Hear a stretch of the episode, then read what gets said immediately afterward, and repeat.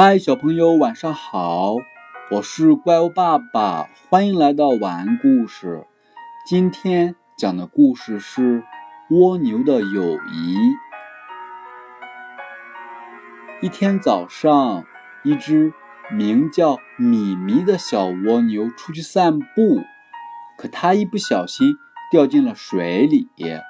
它大声呼救，可是又有谁能听得到呢？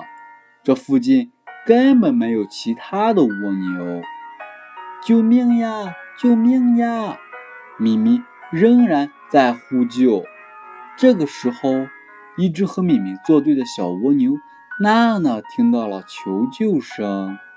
娜娜心想：咪咪平日里老和我作对，这回它落水了，我才不救它呢。可是见死不救。是不是太小心眼了呀？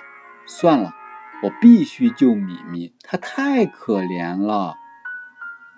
米米，别害怕，我这就来救你！娜娜大声喊道。娜娜把一根绳子放进水里，对米米说：“抓住绳子，拉你上来。”米米回答说：“好，谢谢你了，娜娜。”咪咪奋力游过去，抓住绳子，而娜娜正在用力的把咪咪拉上来。谢谢你了，娜娜。咪咪说：“我以前老是和你作对，你现在却还能救我，真是太感谢您了。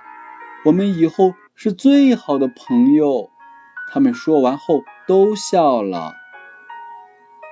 这就是今天的。晚安故事，小朋友，明天见。